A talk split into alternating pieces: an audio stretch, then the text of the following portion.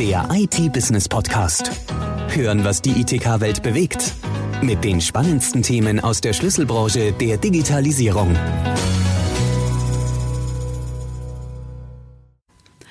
Hallo und herzlich willkommen zu einer neuen Folge des IT-Business-Podcast.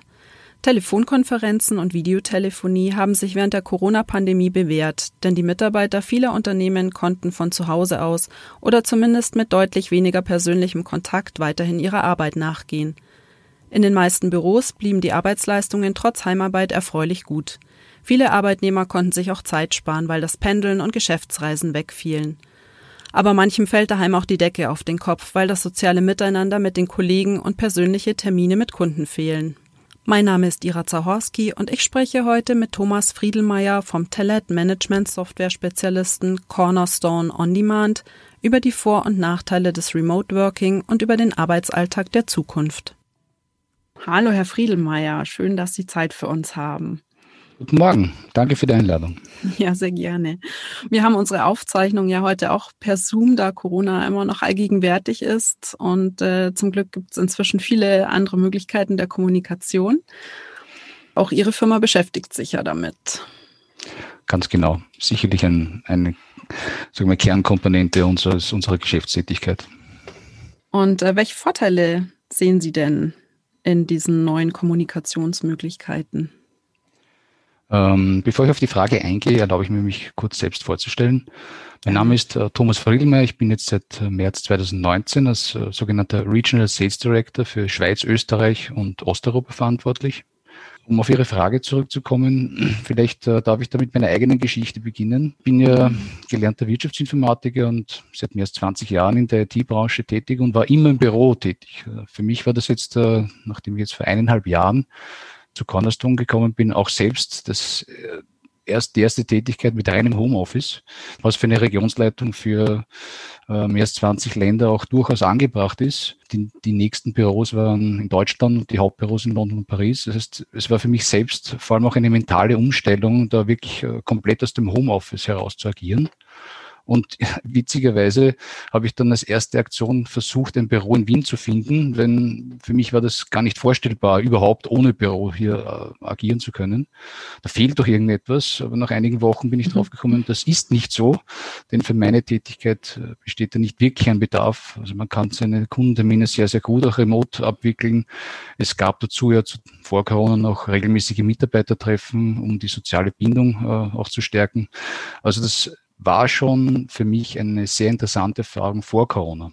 Für mein Team kann ich insgesamt sagen, dass wir aufgrund der regionalen Verteilung eben schon vor dem Lockdown komplett remote gearbeitet haben. Wir hatten damit einen sehr, sehr großen Vorteil, uns mit eigentlich wenig Änderungen auf die neue Situation einstellen zu müssen. Was noch dazu kommt, ist, dass wir auch unsere eigenen Lösungen für die HR-Prozesse, also zum Beispiel im Bereich Recruiting, Onboarding, Learning, Performance Management einsetzen und damit eigentlich sehr gut digital ausgerüstet sind.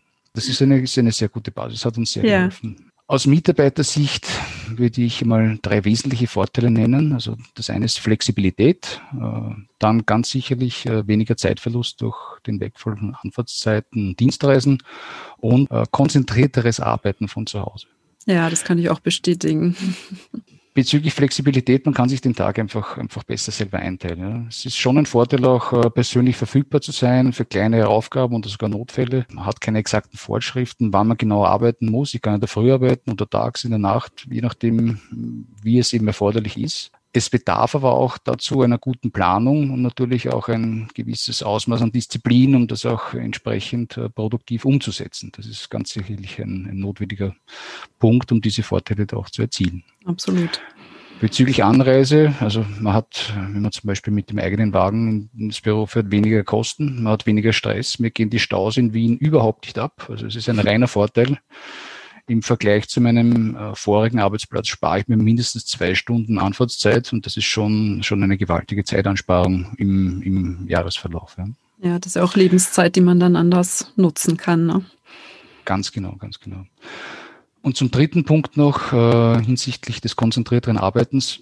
Es gibt einfach keine Kollegen, die mal kurz ins Büro reinschauen und äh, den kontinuierlichen Arbeitsfluss dabei stören wir wissen alle, dass äh, Multitasking nicht besonders gesund ist. Insbesondere Männer sind ja da nicht besonders fähig dazu. Also es hilft schon, wenn man wirklich konzentriert an einem Thema ungestört äh, de facto von zu Hause arbeiten kann. Das sind einmal die drei wesentlichsten Vorteile, die ich vor allem für die Mitarbeiter sehe. Aus Unternehmenssicht äh, denke ich, dass vor allem die äh, Themenbereiche Kosteneinsparung, Effizienzsteigerung und höhere Produktivität äh, anzuführen sind. Also langfristig gibt es natürlich massive Einsparungsmöglichkeiten, einfach durch die Verringerung, durch die potenzielle Verringerung von Büroflächen. Das gilt jetzt nicht für Office-Park-Betreiber, da ist das eher ein Problem, aber für die Firmen selber wird das sicherlich langfristig ein, ein Kosteneinsparungspunkt sein. Und im Bereich jetzt äh, der Kosteneinsparung und Effizienzsteigerung kann ich Ihnen ein Beispiel aus unserem Geschäftsbereich äh, anführen. Wir sind ja einer der größten Online-E-Learning-Provider und hatten einen ganz, ganz signifikanten Anstieg der Nutzung dieser Online-Trainings gleich kurz nachdem sozusagen die Corona-Pandemie begonnen hat. Wir haben das äh, ausgewertet und hatten im Zeitraum von März bis Mai, also in zwei Monaten, fast eine Verdoppelung des Abrufvolumens unseres Online-Contents auf unserer Plattform. Wir haben im Mai dann gemessen 39 Millionen Stunden E-Learning-Zeit, die von unseren Kunden abgerufen wurden. Das ist schon sehr gewaltig, was, was hier konsumiert wurde. Und auch ein sehr gutes Beispiel, wie schnell unsere Kunden sich adaptiert haben und eben geplante Präsenztrainings dann durch E-Learning ersetzen konnten, mit den verbundenen Einsparungen von eben Kosten und Zeit. Also eine Win-Win-Situation. Definitiv. Das hilft uns natürlich auch, dass wir in einem Geschäftsbereich sind, wo jetzt auch zum Teil so keine erhöhte Nachfrage ist als, als, als vor der mhm. äh, Corona-Zeit. Ja. Zum Thema Produktivität. Wir haben ja auch äh, Beratungskollegen, die auch bei Kunden implementieren. Da kann man einfach mehr Kundentermine machen, wenn diese Kundentermine per Default fast ausschließlich remote abgewickelt werden. Sie können sich vorstellen, wie wir es hatten bei Projektaktivitäten jetzt in der Ukraine, um ein Beispiel zu nennen. Wenn Sie da einen Projekttag hatten, hatten Sie fast einen Tag Anreise, einen Tag Rückreise.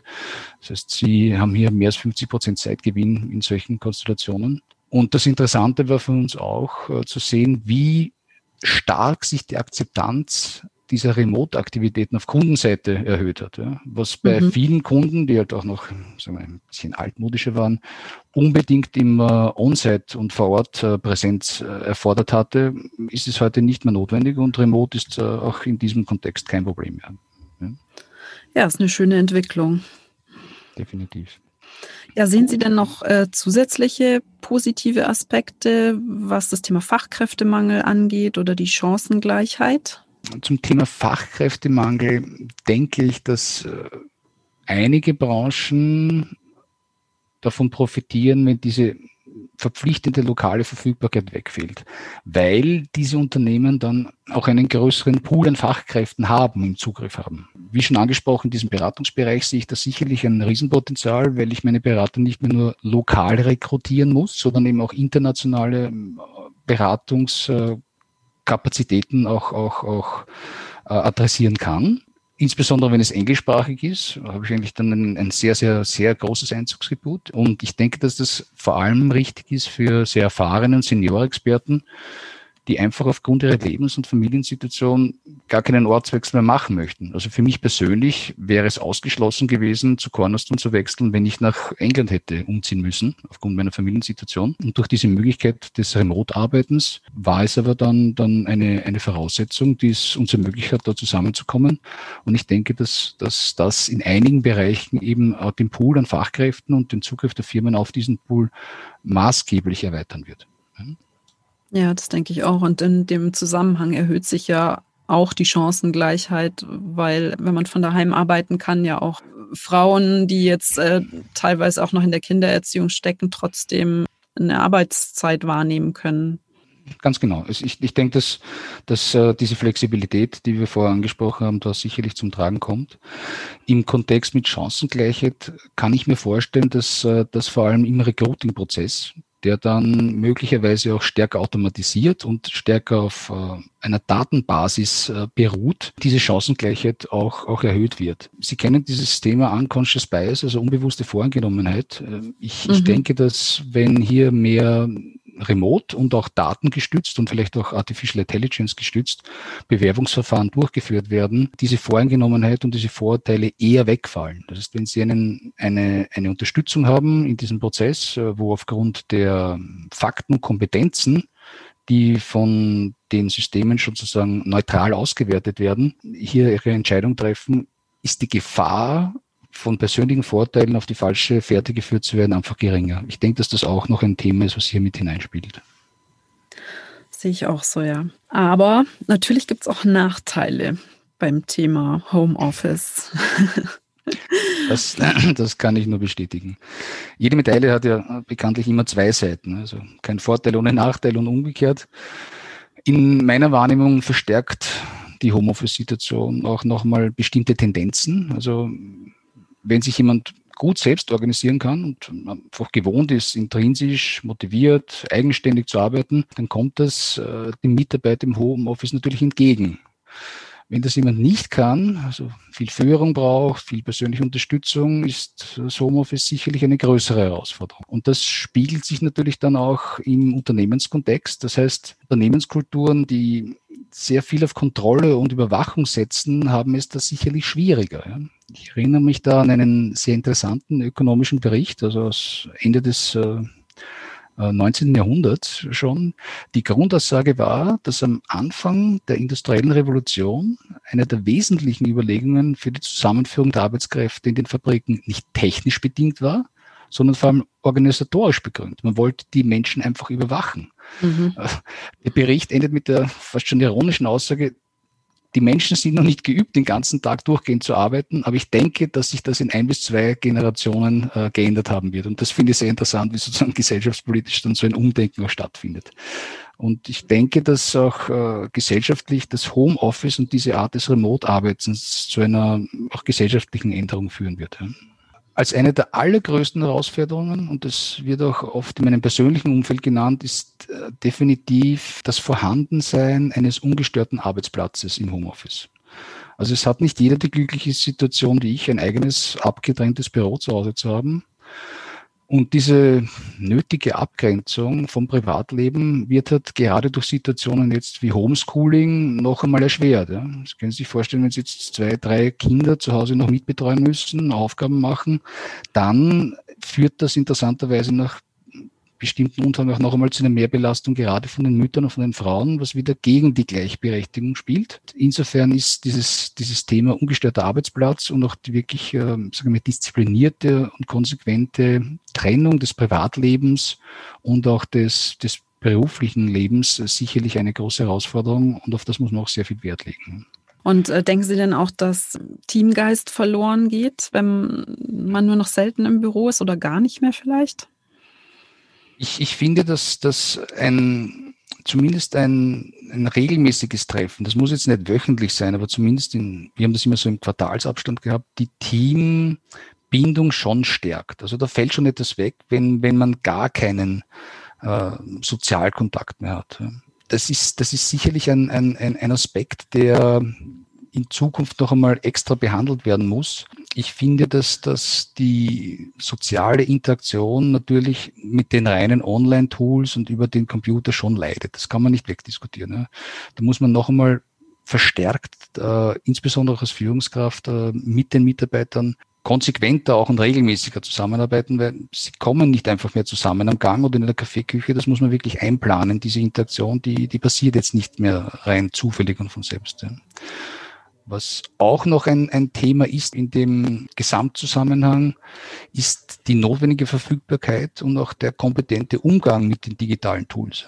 Also wenn heute Unternehmen zum Beispiel den zuvor angesprochenen Online-Content nicht haben und den auch Mitarbeiter nicht anbieten können, ist eine Umstellung auf ein reines Distance Learning natürlich sehr schwierig. Also ja. wir haben das gesehen, wir haben im Rahmen der äh, Pandemie gratis weltweit hier ähm, Corona-spezifische Lerninhalte zur Verfügung gestellt. Einer war davon Remote Work Essentials, also wie arbeite ich eigentlich zu Hause? Und da hatten wir sehr, sehr große Nachfrage. Wir hatten insgesamt mehr als 500.000 Registrierungen nach zwei Monaten. Und gerade diese Anleitung zum Homeoffice war nach den Kernthemen wie Gesundheit, Händewaschen, Sicherheitsmaßnahmen die Nummer vier aller Lernangebote. Also da sieht man schon, wie groß dieser Bedarf ist an Wissen und auch an Kompetenz, äh, mit diesem Homeoffice-Thema auch umgehen zu können. Für den Mitarbeiter, aber auch für die, für die Führungskraft. Ja, für viele war es ja auch einfach komplett neu. Ganz genau. Ja, und die Firma muss natürlich auch die technische Sicherheit gewährleisten im Homeoffice. Das ist richtig. Security-Aspekte kommen da immer dazu. Äh, ich denke aber durch dass durch äh, VPN-Verschlüsselungen und diese Dinge das nicht wesentlich unsicherer ist, als wenn Sie jetzt äh, sozusagen im Büro selbst arbeiten, weil die Zugriffe von außen mit Firewall und sonstigen Maßnahmen so und so gesichert werden müssen.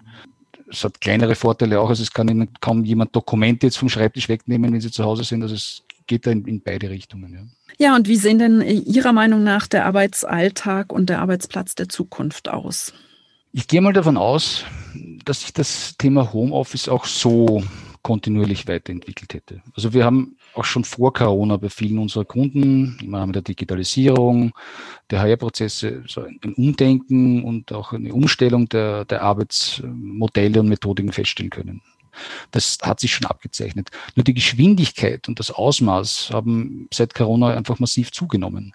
Und man kann damit sicher von einer disruptiven Wirkung der Pandemie sprechen. Ich denke, dass die bereits erfolgten Umstellungen aufgrund ihrer Breite und aufgrund der langen Dauer zu einer nachhaltigen Veränderung geführt haben und eine Rückkehr zum Status quo vor Corona eigentlich unmöglich ist.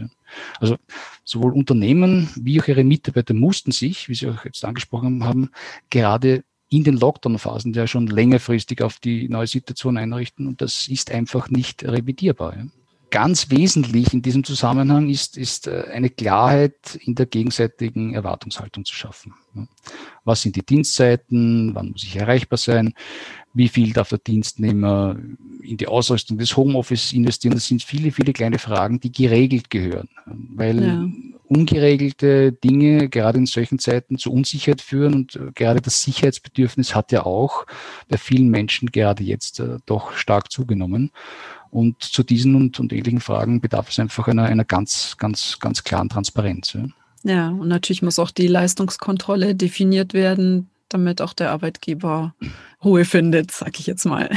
Das, da haben Sie völlig recht. Also auch die, auch die Manager müssen sich umstellen. Die Zielvergaben, wie Sie sagen, müssen klar und sauber dokumentiert sein.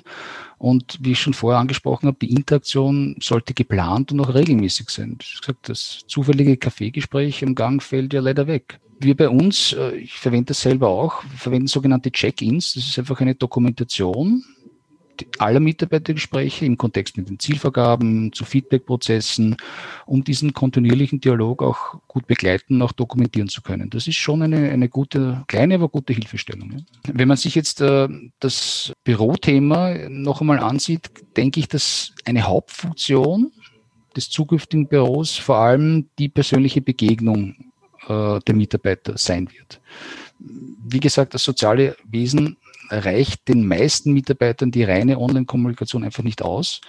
Und hier eine Begegnungsplattform zu etablieren, weil rein arbeitstechnisch und, und inhaltlich haben wir schon festgestellt, dass man sehr, sehr viel und sehr gut von zu Hause arbeiten kann. Aber diesen sozialen Aspekt, ich glaube, dass das eine der Hauptfunktionen der zukünftigen äh, Büro- und Begegnungszonen sein wird. Ja, vielleicht lässt sich da ja auch für die Teams dann noch privat im kleinen Rahmen auch Teambildungsmaßnahmen abhalten. Das ist ja dann auch immer mal ganz schön.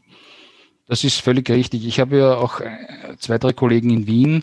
Wir treffen uns da schon auch immer wieder regelmäßig, einfach um sich zu sehen. Das ist ein Bedürfnis, das, das auch äh, ja nicht wegfällt und dass, dass man auch äh, durch solche äh, sagen wir, Begleitmaßnahmen auch außerhalb des Büros auch noch einmal unterstützen kann. Im legalen Bereich vielleicht noch dazu, es bedarf einfach neuer Regelungen. Wir sehen, dass es entweder sehr alte Regelungen oder überhaupt keine Regelungen gibt. Äh, auch da ist, glaube ich, der, der Bedarf nach Transparenz ein ganz klarer.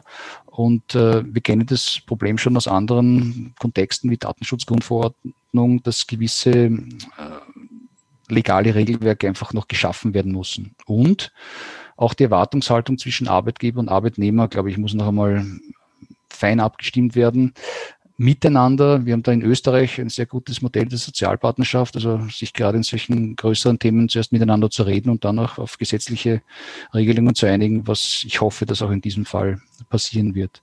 Vielleicht noch zwei Punkte in dem Kontext. Ich glaube auch, dass wir gerade in der EU ein Spezifikum haben, weil wir nicht so wie die großen homogenen Märkte wie USA und China eine Regelung haben werden, sondern wahrscheinlich verschiedenste Regelungen. Und das ist besonders für international agierende Firmen dann nicht ganz so einfach, die äh, zu konsolidieren. Und das letzte Punkt, der ist mir auch sehr wichtig, es bedarf der notwendigen Infrastruktur. Ich hatte vor hm, vier Wochen einen Netzausfall während des Workshops mit 20 Personen. Das war sehr, sehr unangenehm über drei Stunden. Und das zeigt auch, wie sehr wir in diesem Zusammenhang mit Homeoffice und Remote Working einfach auf die, auf die technische Infrastruktur angewiesen sind. Und da hoffe ich schon, dass gerade in Bezug auf Breitbandzugang und Ausbau dieser Netze auch noch etwas investiert wird und getan wird. Ja, das ist als Basis absolut wichtig. Da stimme ich Ihnen zu. Ja, vielen Dank, Herr Friedelmeier, für die interessanten Einblicke und dass Sie sich äh, die Zeit für uns genommen haben. Sehr gerne. Vielen Dank fürs Zuhören und bis bald beim nächsten IT Business Podcast. Der IT Business Podcast. Hören, was die ITK-Welt bewegt. Der Audiopool mit den spannendsten Themen aus der Schlüsselbranche der Digitalisierung. Jetzt abonnieren auf Spotify, Soundcloud, YouTube, Deezer und iTunes.